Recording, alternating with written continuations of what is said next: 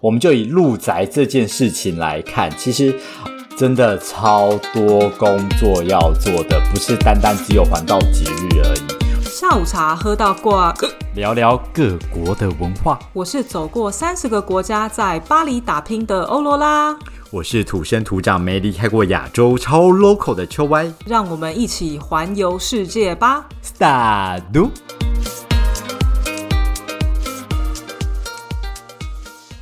萨利，大家好。我今天怎么有种乡音感？因为我们就是这么的 local，大家就知道这样我们不是预录的，因为很多人一直以为沙律跟大家好是预录的，没有，真的假的？对啊，怎么可能？我们每次的音调都不同吧？因为我每次都一样。你就是了无新意的一个人啊，大家应该听得出来吧？毕竟你的笑声也都一样啊。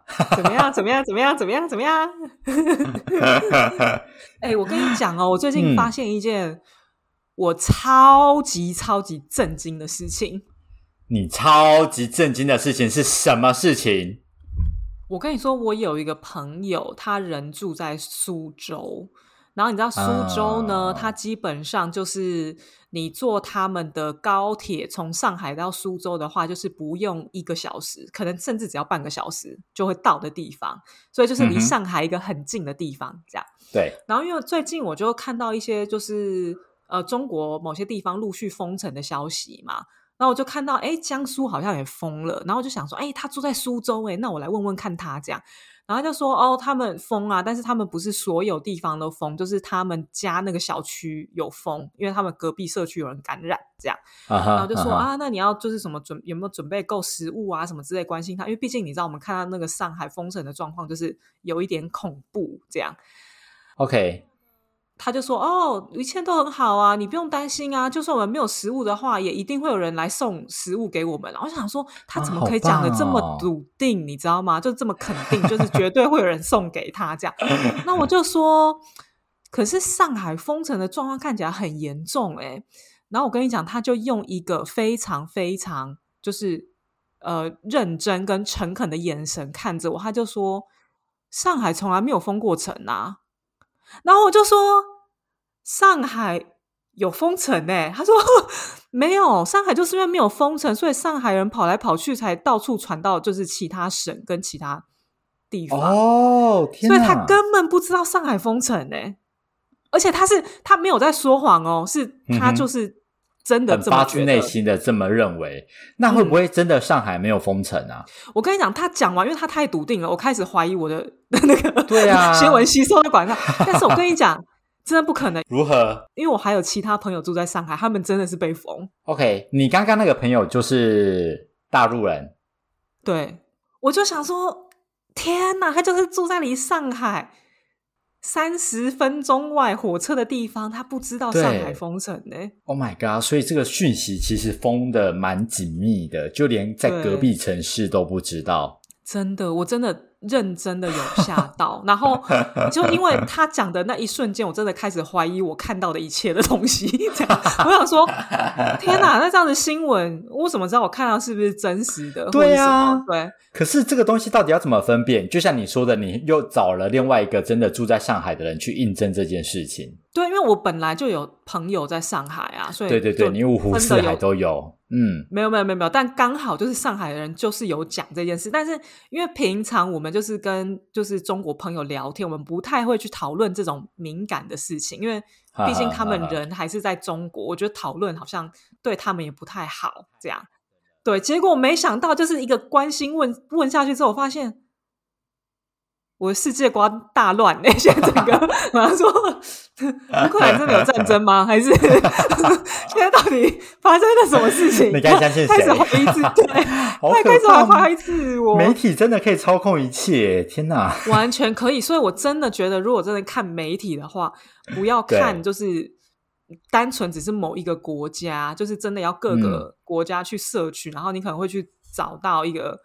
平衡点这样对哦，OK，OK，Maybe Maybe 我不确定，但是 还是我们就干脆反正也不要看新闻好了，应该也不会影响到大家就是认真来听这种很废的 Podcaster，或者是吸收一些你可能需要有的养分就好了。没错，每天都是开开心心过生活，对不对？不要让新闻来影响我们，也不知道那是真是假。那 你听我们的节目，也不知道我们讲的是真是假。没错，在那边散播谣言。所以今天，请闭上你的眼睛，打开你的耳朵，张开你的嘴巴。我们今天喝下午茶，你要喝什么呢？我们今天喝自制的蜂蜜柠檬水。哦天呐，我好难得听到你喝到这么节俭的东西哦，对对，自制哦，对，你看都是完全手边，你就是随手可得的东西。因为我跟你说，我们这期要聊的内容呢，大家就知道啊，我们没有钱买饮料喽，喝自己喽。因为今天我们要讲的就是入宅的习俗与禁忌。那为什么我们会聊到？这个东西呢，原因就是因为秋歪买房了。耶！天哪，秋歪开始背债了。真的，听众朋友评评理，在呃台湾北部地区买得起房子，不靠爸不靠妈，然后每天都在说别人是炫富小童，只有自己买房，合理吗？谁才是炫富小童？你才炫富吧你！你在炫富老童。我跟你说，有一个观点叫做：当你买房了之后呢，你就会开始背三十年的债。在这个三十年的债还没有偿清之前，我们就一样是一个地位卑贱的背房贷一族。我跟你讲，你不是啦，什么三十年的债，你应该十年不到十年就还完了吧？不不不，跟你这种吃豆花一碗可以花两百二台币的人比起来，在台湾买房，特别是台北买房，真的是一件很猛的事情诶因为它可能就是甚至比在巴黎买还贵，你这样说三就是什么东西这样算一算都还贵，这样。真的，我觉得 我这辈子大概无法就是在台北买房，这样。我就继续待在我的巴黎。好不好？但是你真的买房了吗？然后你怎么样？你现在是真的已经搬进去住了，这样？哦，对对对，刚搬进去住，所以我就想说，好像有些东西可以跟大家 share 一下，就是呃一些入宅的一些习俗啊、跟禁忌啊什么的，我们可以大家分享一下。就我个人观点跟经验啊，虽然说可能微不足道。你真的是有 follow 那些就是传统的入宅习俗哦？嗯，多多少少有诶，尤其是因为我这个房子家长也会住，所以就变成这些长辈们他会比我更 care 这件事情。如果单纯只是年轻人的话，可能没有啦。天哪，你好孝顺哦！你还买宅给爸妈住，那你这个宅不小呢哦。这一集请帮我 take 孝子，没有，我要跳 take。好好野人 买房，不要那乱造谣，十年还清。所以，所以怎么样？所以，其实我真的不知道入宅有什么习俗，我只知道，反正在台湾应该就是挑个什么黄道吉日，然后搬东西进去吧，是这样？有这么 easy 吗？真的超多工作要做的，不是单单只有还道吉日而已。我们就以入宅这件事情来看，其实呃，第一个当然还道吉日是第一步嘛，他可能就会拿你的八字，然后去给算命老师，然后带来个水洗。那你那一洗下去，可能都是一千两千那种吉祥的数字出去。所以这时候呢，你就会合出一个日子来。那这一次我合到的日子呢，我本来以为就是农民历打开来就是看哦一。一入宅或是移搬迁或是干嘛的就可以。对我也是这样想，我想说怎么会还要合到八字？那你这样子能选择的日子不就超级少？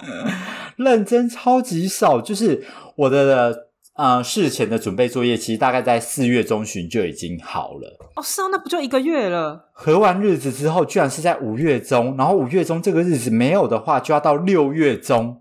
那我想说，Oh my god，一个月只有一天。我天哪！所以我准备好了之后呢，我就一直忍耐。而且你知道，有一个习俗，有一个禁忌是，当你还没有啊办入宅仪式的时候，你是不能在新家里面开火煮食或是过夜的。那不就很符合你吗？反正你不都叫 Uber Eat。呃，是没错啦，但是 重点是不能睡在那边，你就会有一种啊，我四月中旬我就已经什么东西都已经 ready 了，然后床就在那里了，这新环境就已经 ready 好了，我这整整一个月我就是必须得到像灰姑娘一样，哦，十二点到我要回家睡觉，然后就要立刻跑回去旧家睡觉，哈的那种状态，来沾一下水，这样那不是那黄道吉日那一天刚好是是假日吗？还是是平日？没有是平日，所以我为了这一天我还要请假。对啊太麻烦，因为你是不是也是要拜拜或干嘛的？你好像是不是也不能晚上搬进去是吗？对，而且我跟你说，这个黄道吉日它还有一个东西叫做安床的吉时。哈，对你还有安床这件事情要做哦，不单单只是你人入到这个家而已。然后呢，你还会有一个，他会跟你说，大概可能是九点到十一点啊，或者十一点到十三点啊。然后这个时候你就要把床整个推正。哦，所以你在这之前你都要放歪的就对了，我的床会是歪的，就这种事情，你知道这件事情吗？我不知道，我听起来好不合理哦。就是有床故意放歪，然后还不好好睡他，这样。所以，我这整整一个月，你进去看我的房间，或是另外一个房间，你看到的就是床就是歪的，然后你也不能躺，你也不能碰，然后你就看到一张歪的床在房间里面，不知道干嘛。哈，那这样是一张床这样，还是每一张床都要是歪的？哦每一张床都会是歪的，好麻烦哦，真的很有趣。而且在我一开始不知道的时候，你知道，就连那种搬家具，因为你是入新宅嘛，然后你会去买新的家具。那新的家具呢，他们搬上来之后，他们可能类似那种二十二十一岁那种年轻人搬家具，搬上来之后呢，他真的会特地问你说，床能靠墙吗？床要放歪的吗？他会特地问这件事情呢、所以就是大家都这样做耶，他们才知道啊。对，所以我觉得哇塞，天哪，台湾人真的是很遵守这些习俗诶。对啊，那所以入床仪式是说会让你睡得比较好，还是怎样？哦，安床仪式它其实最主要是让你可以在这个房子里面睡得比较安稳，然后表示你今天已经要正式住进来了，你要睡在这了，对，所以它是一个很重要的仪式，哦，就是类似跟床神沟通一下这样子。有点那种概念，对对，可能保佑你不要鬼压床之类的。讲一讲，我自己都害怕。不要鬼压床的话，就基本上 你就是工作压力不要太大，就不会有那样的感觉了。天哪，你真的是非常的文明哎。我就是一个很科学的人呐、好，那说好，那床有床神之外，你还有什么其他神要瞧吗？好，这时候呢，你还会要拜土地公、拜地基主。首先，你要先去周遭里面找一个最近的土地公，就是离你家最近，因为他是可能当地的管家嘛，所以你要去跟他打个招呼啊，跟他说你住哪里呀、然后呃，请他要保佑你之类的，所以你会先做这件事情。哎，那我问你，会不会有人刚好就是住在两个土地庙的中间，然后他就是这样，他要选哪家？哦，对，你知道这个事情非常的有可能，而且你知道我这一次找土地公怎么找吗？我就打开了，对我就打开了 Google Map，然后打土地公，然后这个土地公就像你说的，它就是落在一个三角地带，是假的，这么对刚好，我就开始在那边算距离，然后啊，这个角落好像也可以，右下角这个好像又比较近，然后你就开始嗯四处问人说：“哎、你是拜哪一个？”因为刚好朋友呃买周遭的建案，你就开始问他说：“你是拜哪一个？那这个好不好？” 然后我就开始想说：“天哪，我怎么在做这件事情？” 结果后来呢，发现我家后面有一间比较大型的。观音庙，通常比较大型的观音庙里面还会侍奉很多其他的呃五路财神，对对对，会有其他的神明一起在这个地方，所以我后来就是还后来跑去一个就是啊、呃观音庙里面去拜里面的土地公庙，所以这根本就是你开 Google Map 也不准呢、因为有时候你就会 miss 掉某些土地公，然后到一个新地方，你可能也没来过这地方，你认住下来，然后你可能 maybe 住了一年，发现说啊，我家后面那观音庙。有土地公，难怪我这一年都睡得不安稳，因为我拜错人，这样 管区不在这，真的 啊，不就还好？你有发现？真的，我觉得这很重要。我不管你今天是不是入新宅，只要是台湾可能比较道教的习俗的呃人们，大家应该可以就去找一下附近的土地公庙。对，那土地公他有就是特别说他要拜什么吗？还是你就是去就是拜个拜，心意到就好了，不用就拜个拜，心意添个香油钱之类的。对，啊然后土地公拜完之后呢，回到家你就要换拜地基主。对，这两个到底有什么不一样？我有听过，但是我不懂它的不同在哪。拜地基主，它其实就是呃，在这个可能这个建案这一块土地这个范围里面，或是这个家里面的一个呃神明的概念。哦，我懂了啦，所以那个土地公就是区长啦，然后地基主就是楼长这样子。大概是这个概念。OK 对 OK，对对对所以地基础通常都会是在厨房，然后可能要越接近地面越好。厨房越接近地面越好，所以就是放在地板上拜，是不是？呃，还是会用一个小桌子啊，非常小的一个高度比较矮一点的桌子，然后把呃菜呀、然后碗啊，然后还有一些呃地基主要烧的一些文啊，跟一些金纸一起拜，通常会是这样。哦，所以现在你家已经有烧金子的那个筒子了，是不是？呃，对对对对对对，没哇错。塞，真的好抬哦！我们认真什么都要做到，你知道家中有长辈，事情不能少。哎，真的，不然长辈好像会念。不过你不觉得这样其实天上真的住了很多神吗？哎，对你可以想啊象，这个地球上有这么多栋楼，那有多少我个地觉得他们基？真的很忙，对啊，所以所以地基他在他是在管什么？他的管辖范围，就他的管辖范围就是你这个。家，对，嗯只是他管的是你这个宅啦。除了地基主之外，还有别的神要拜吗？呃，通常现在基础拜完这两个就差不多了，所以拜完神之后，不是就没事哦。这时候还有另外一个习俗，是一种呃所谓的财宝满屋的一种习俗。财宝满屋，对，就是你要准备一定的零钱，一个吉祥的零钱金额。例如说，好了，我家这次就准备一千六百八十八的，不管是五十块、十块、五块、一块的零钱，加起来就是一千六百八十八。你就是要特别去银行换。没错，那你换钱的时候，银行的人不会觉得很奇怪吗？就你要干嘛我想他们可能也都知道，就是要入宅吧。OK，反正你就跟他说我要一六八八的零钱，这样。对对对对，然后换到之后，我建议啦，就是你不要全部都换到什么五块一块，这把钱其实是拿来撒在家里的各个角落。哦，所以你若换一元，你就撒一千六百八十八个硬币。对，是非常可怕的一件事情。所以大家在准备这个零钱的时候，千万不要会错意，否则当你撒的很开心、撒的很爽，觉得满屋都是钱，你隔天要捡的时候，你真的是 Oh my gosh，你会放弃人生。得到隔天才能捡哦。哦，你要隔三到七天，还不是隔天哦。所以你家就是一个礼拜地板上都是零钱这样，然后三不五时走路就会踩到钱，对对对对，这个合理吗？我这是我第一次听说、欸，不是你当然不会踩到那个钱，因为那个钱都会在边边角角的地方，就是可能在电视柜下面啊，或是客厅的一些财位啊，或是厨房啊，或是床头啊之类的这种边边角角的地方，所以你不会去踩到它。那你有没有认真，就是可能忘记某些钱放在某某些地方，那就没捡回来？哦，我觉得很有可能会哦，毕竟我现在刚撒，还没有去回收，而且你知道 这个撒的时候也是一种技术跟一种艺术，就是你要去确认好，你这把钱就是这几个铜板，所以呢，嗯。你家到底有多大，你到底要撒哪些角落，你会不会撒到最后那个钱就不够用了，就很有点尴尬，因为我可能撒到最后就不平均，你的客厅撒了一坨拉苦，然后你可能到房间的时候，可能就剩下四个五个铜板。然后这四五个铜板，啊你就又不好意思去把前面的移回来撒在这里，所以你的房间又变得有点穷酸。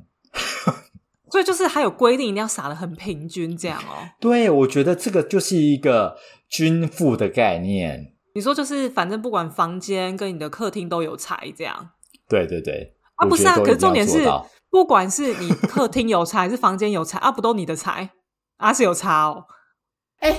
哎，不一样啊。为什么？就像是我的房间有财，有时候是父母的房间有财，父母的财就不等于我的财啊。啊，OK，是不哦啊，因为你跟家人一起，OK OK，对，所以我建议你可能之后撒钱的时候，先撒自己房间。你跟秋妈计较，你在那边 这一集要捂住他耳朵，不能让他听到。那他哦，难怪我就前几天睡觉的时候看到那个角落只有两个一块，在他房间。没错，而且今天撒完钱之后。接着呢，你就会移动到厨房，因为我刚才前面有讲过嘛，就是呃，当你还没有入宅的时候，其实你是不能够开火，你不能够睡的嘛，所以这时候撒完钱，你就可以进你的厨房开火。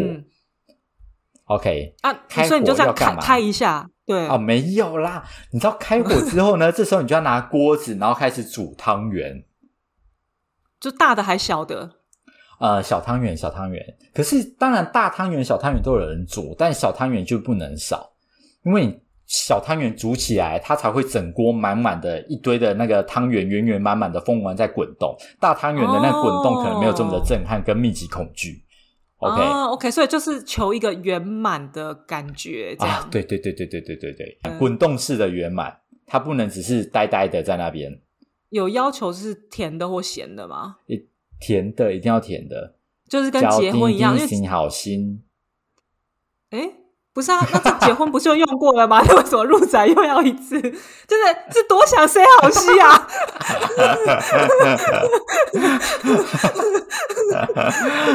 一般这种良辰吉时啊，或是在拜拜或喜庆的用的，大部分都会是甜的汤圆。甜汤圆，对啊，应该很少遇到。对，应该很少遇到咸的汤圆在这种喜庆佳节使用。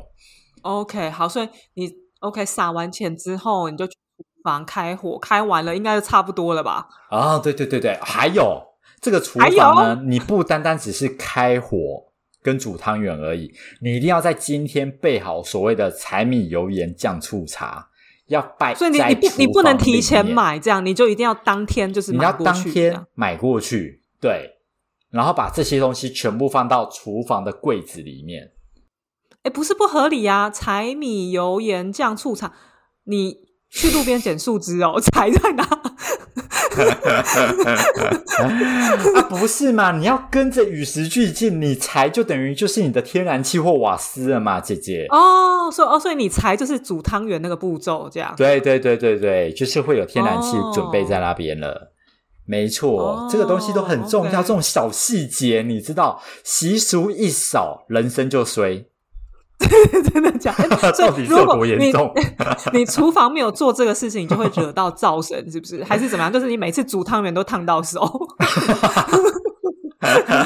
菜刀挂在那边好好，还突然飞下来，不要搞得跟拍鬼片一样嘛？对。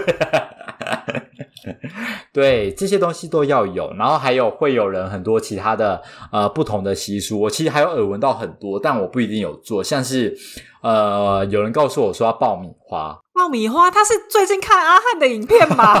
爆什么米花？啊？怎样讲我？大概七十岁的姑姑告诉我的，她说 哦，你要爆米花，这个这个家才会发发发的概念。哦，是这样哦。对，爆米花，然后台湾国语就是爆米发，对，就发发发，就整个发发发会蹦蹦蹦的那种感觉，你的财气就会蹦蹦蹦一直爆出来。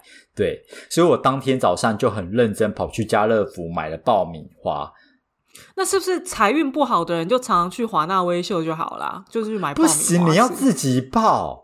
所以我去家乐福买的是那一种，呃，放在那种铝箔纸里面的纸盘子的。对。哦，小学生在用的那种，对，没错，所以我很认真的就站在那边，然后开火开始爆这个东西，好像小学生在做实验呢。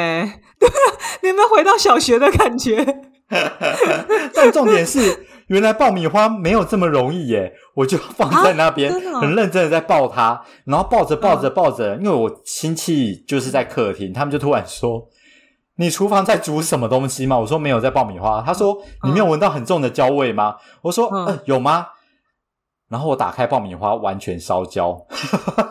对，你也是，你没有去拉，是不是？对，他原来要一直晃它，一直晃它，这么你没有晃不行。所以我好好的一个想要让自己发发发的概念，我把整个家里搞得乌烟瘴气。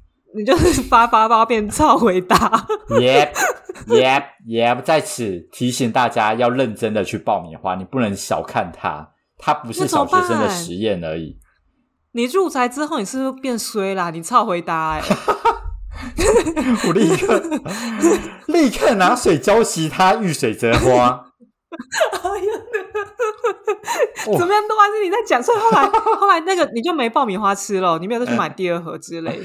没有，没有再去买第二盒。我想说算了啦，有爆过就好了，习俗有碰到就好，不一定要入口即化。那那所以还还有什么？还有什么？其实还有蛮多的耶，因为呃，毕竟我家也没有做到整套，所以还有像是你可能会有人说要带茶楼 gay 啊，会带鸡进去啊，或者是会有人把所谓的菜头挂在那个呃入门的大门上面，然后大家可能要头撞一下，就是投一个，头你说头去撞那个菜头这样？嘿嘿嘿，为什么不能用其他？就是比方说手或者摸一下这样？哦不行不行，头去撞那个菜头，就表示你撞到一个好彩头。我觉得说不定会 OK，没有人叫你把它撞断好吗？不能挑太硬的，大家。不是，就是轻轻撞它一下嘛。那个鸡我有点不懂，所以你是要带一只活鸡哦？对啊，你哪里去弄得到活鸡呀、你住在哦，你台北、菜市场你还是欸，可以买得到嘛，就是可能会准备一个一公一母啊。就是我姑姑有说这件事情，但我认真没有办法去做这件事。就像你说的，你在台北其实很难搞到活鸡入宅这件事。而且好，你带他们入宅，然后之后呢，你要把他们杀了吗？对，从脖子先划两刀。好可，这样你杀过哦、没有啦，我有看过别人杀鸡，但是我觉得我真的没有办法想象我家发生这件事情，所以我有制止我家的长辈去做这件事。我真的我也没办法。你说对，头撞菜头就算了，我可以配合，但是 带两只鸡，我觉得我如果是认认真想要养那只母鸡，就是想吃那个蛋的话，我觉得还可以考虑。但我讲公鸡，你真的带到家里面，特别是你在台北，你真的是。你真的只能杀了它，因为它会很吵，然后你就会来检举。哎，真的千万不要做这件事情。建议啦，在台北的大家们，除非你家今天就是个大宅院，嗯，对，就是透天这样子。对啊。但我刚刚说的那些大概都是一个简单的入宅仪式啦，所以还是菜头跟鸡还是 这样也算，这个算简单是不是？我想对大家某些人可能不难 呐、所以所以 OK 好，那所以这简易版还有更难的哦、更难是多难呐、再更难一点点，我觉得再难，可能就真的还会有请一些呃法师啊，或是风水师当当日到宅，然后可能跟你说哦，这边要摆什么，或那边要碰什么。我觉得那就会牵涉到风水的问题，可能在良辰吉时，哦然后有一个老师告诉你说，哦，这里赶快把什么可能发财树放下啊，或紫水晶放下那些。但我觉得那些都更进阶了啦，所以像我们这种 level 的人，可能就是呃遵照一些比较传统的习俗就好了，对，让自己可以心安。嗯，你会有真的想要请风水老师来看吗？就是你不不就什么财力呀、什么而言，这样哎、我觉得还是会耶。如果真的风水老师很便宜的话，所以你请他来看是想要，比方说把你的运势调的好一点，还是怎样？对啊，就是以秉持着一个宁可信其有，不可信其无的概念，去请这个风水老师去啊、调整你的运势啊，或者调整你的财位啊之类的。我觉得这都是还不错的，或是家庭和乐啊。你的运势就已经那么强了，你要不要分一点运势给你同事还是朋友啊？你你有必要这样子？运势这种东西就是独占，越多越好。就是什么东西？到底是一个多自私的人？所以所以，比方说老师说那边就放一盆紫水晶，他如果真的这样跟你讲，你就会真的买紫水晶放在那，是不是？对呀、或是现在看看听众有没有人可以赞助我风水老师，或是你本身就是风水老师，想要打广告，maybe 啦，哎我们可以做这件事情。哎、我跟你讲，我姑姑风水很强哎、我回台湾的时候可以带我姑姑去，啊、好啊，好啊，免费哦，啊，你就你要请我吃饭，可以。好啦，我觉得刚刚分享的大概都是一些鹿仔的习俗仪式，但是你知道鹿仔还是有一些小小的禁忌是大家会担心的，就像是那一天我爸爸可能想要睡午觉，然后我妈就会制止他说：“哎、你不能在当天睡午觉，然后干嘛的？”啊，对也不行，为什么惹到谁？对，他说，如果你在鹿仔的当天睡午觉的话，就很容易在这家口里边会有人生病，你不就很神奇吗？理由来由是到底是谁知道理由？Who cares？但只要当天大家说这是习俗，你就是需要遵守，他好逼人哦！你不觉得吗？爸爸就想要睡一下，出去出去睡，去大厅而且我。觉得西，我觉得西班牙人一定没有在管这个。西班牙人他们这么爱睡午觉，他们就算新新入宅，一定也马上睡，下午马上给他 siesta 睡一下。对啊，但我觉得这些都是台湾人的一些习俗跟一些禁忌的东西啊。像你们在法国会遵守这些东西吗？还是你们也会煮汤圆？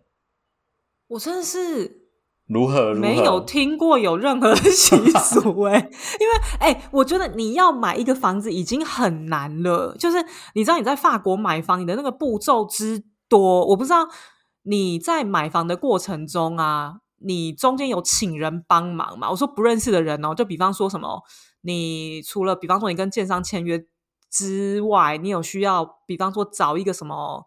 中介啊，或什么帮你瞧贷款啊，还是什么之类的吗？还是你都自己完成？我好像都自己完成欸诶、我跟你讲，因为在法国，就是你真的无法自己完成，你真的假的？你要先找公证人嘛，对，然后公证人他就先收个你，比方说你如果是新房子好了，他就收个差不多三趴左右，就是你房屋售价的三趴的手续费。对那你如果是旧房子，就收个你八趴这样，所以你就付出一堆一堆钱。然后重点是你要贷款嘛，对不对？嗯，你要嗯贷款，还有那种专门的那种，就是在负责贷款的那种职业的那种机构，所以你就是要请他帮忙你去找其他银行贷款，因为他哦比较有那个资源，所以他可以跟银行谈到比较好的价钱，而且银行也会比较容易贷钱给你，所以你还要去找这个。所以你知道，你这个中间你的买房，你已经花了很多心力，就让你心力交瘁，然后再加上好死不死，你如果真的你要那个呃装修好了，你讲，法国这边。你准时交屋，你真的是上辈子有烧好香，你知道吗？就是他们的呃装潢是可以因为很多因素一再延档的。他不管今天你是住宅、自宅，或者是你是餐厅哦，餐厅他也没在管你的、哦。他可能你比比方说你说 OK 好，我装潢完可能是五个月后，他可能给你拖到八个月，但有很多原因啦。他有可能比方说他的材料就是到不了，或是工班突然出什么事情，就这种很多法国的这种人为因素都是你没有办法去避免的，所以你的交屋时间可能就会很长。哦所以你真的能到入住那一天，阿弥陀佛，你直接住进去，不要管有什么习俗，你就进去就对了，你就好好在里面生活。我真的。我真的没有听过说什么法国入宅有什么习俗，唯一说得上传统嘛，就是比较是你今天你如果搬家好了，或是你入住到一个新房子，你可能你就会有一个类似那种呃新居入宅的 party，但是那个哦，OK，party 嗯呢，我们也不看那种就是黄道吉日的，因为呃这边就是没有农民历嘛，就啊是西洋历也没什么吉日啊，就大就差不多就那样嘛。啊，吉日就是大家都有空的假日时间，就是吉日这样。然后所以就是你就随便挑啊，你要挑什么一个月后、半年后、一年后都没关系。这样，但但通常大家就会习惯说，好，那我搬家了，我可能就是请朋友来家里办个 party，然后朋友去呢，可能就是准备花呀，或是他家里可能用得到的一些用品啊，什么碗盘啊，什么之类啊，就是类似送他一些就是轻家具这样的东西，真的没有其他的习俗哎、那你们要怎么住得安心，睡得放心？啊，就都还蛮安心的啊、反正也没有地震，也没有鬼啊，这边应该好像也只有吸血哦鬼吧？我不知道，法国好像也没拍过什么鬼片哦，应该没有鬼吧？因为也没有土地公，也没有地基主，你也不会惹到土地公跟地基主，他们没管那么远啊，他们管辖范围应该在台湾吧？因为就是耶稣圣母玛，因为他们不管那些事情啊。呵呵，对啊哦，所以那我觉得其实是不是它其实不是跟国家有关系，而是它就是跟宗教信仰有关系？我觉得会吗？还是其实，在台湾，就算你今天信奉的是天主教、基督教，你还是会有很多入宅习俗。我觉得它已经有点融合了，就是不管是宗教或是文化，我觉得都已经 mix 了。然后今天可能不管你信什么教，你看到别人这样做，你可能多多少少也会这样做。但是你可能不会拜，如果你是天主教，你可能不会去拜土地公啦。对对。但你可能多多少少，可能别人会跟你说什么啊？你说要带起家金，要撞一下菜头 这种事情，有可能说不定别人会跟你讲，然后看你 care 不 care，然后。我觉得有些人还是真的蛮在意黄道吉日的，甚至我听过，嗯，很多的孕妇没有很多啦，就是有一些孕妇他们会选择剖腹生产的原因，是因为他们可以挑到良辰吉时啊，因为你你因为你自然产，你没有办法确定它是什么时间生出来啊，对。但是你剖腹，你知道你什么时候要剖，你你就知道他的八字了。这样你可以就是算到最重，这样这样也可以。但是你自然生产没办法，你怎么知道你会生多久？哦，也是。那我觉得还好，在法国没有良辰吉时这个概念，只要你快乐的那一天都是吉日，这样。老板坑你的那一天都是坏日子。而且我真的我真的听过法国这边他们就是不好的数字就是十三嘛，然后可能再多加一个五，因为十三号星期五嘛，这样。嗯嗯。所以顶多你可能就是比方说避开那个楼层吧，就是十三楼五楼这样。然后其他也没也没什么特别的，然后他们只会比方说比较喜欢就是房子会带阳台的这样，哦，然后阳台可能就是越大越好，这样这是比较是他们的一个喜好啦。但是你不会说它是一个习俗或是禁忌这样啊，你没有阳台会怎样？也不会怎样。天哪，那感觉法国人就是新家入宅或者是搬迁，什么东西都很方便哎，就是你不用 care 这么多啊。对啊，我们就只是会被一些人工作业的行为卡到时间而已，这样。对，然后因为被卡到时间，所以你当下入住，你会更迫不及待想要立刻躺在那张床上面。对，你就赶快住了，你不要在那边瞧歪的，你就是给我。摆正，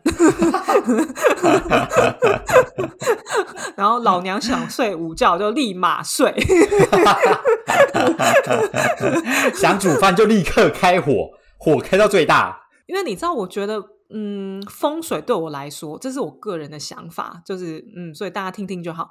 我自己的想法，我是觉得。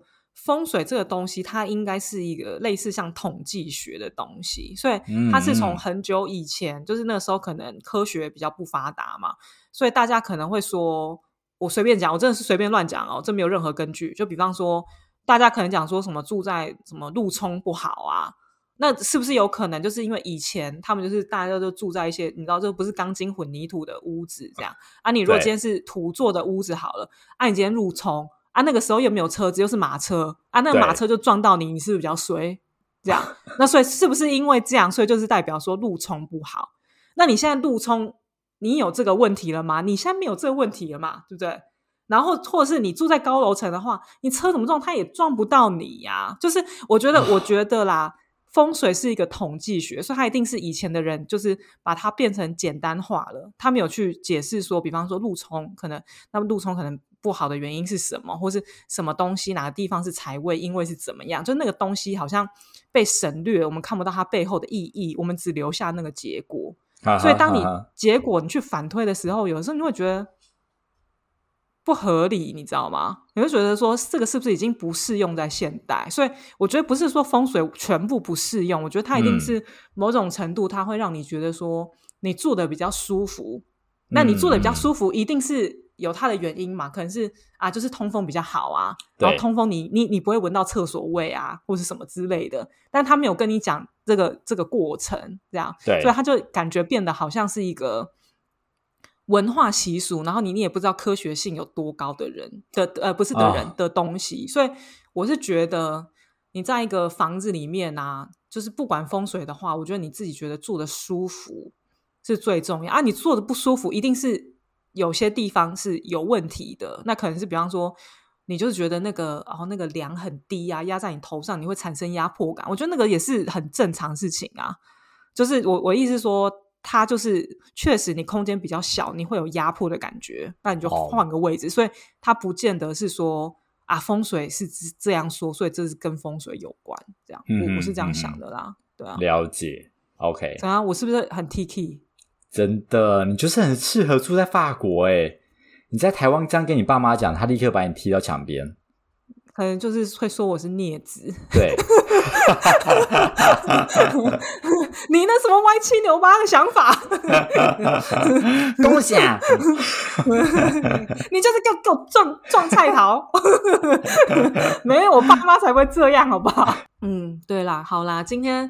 这一集呢，分享我觉得蛮有趣的，因为毕竟身边能像您这样有条件买房的人也是不多，所以我真的第一次听到就是这么多奇奇怪怪的习俗。这样，那如果今天我很好奇啦，就是听众朋友，你买房，你有经历过这样子的习俗吗？还是你就觉得说，嗯，住的开心就好了，或是你觉得啊，就是。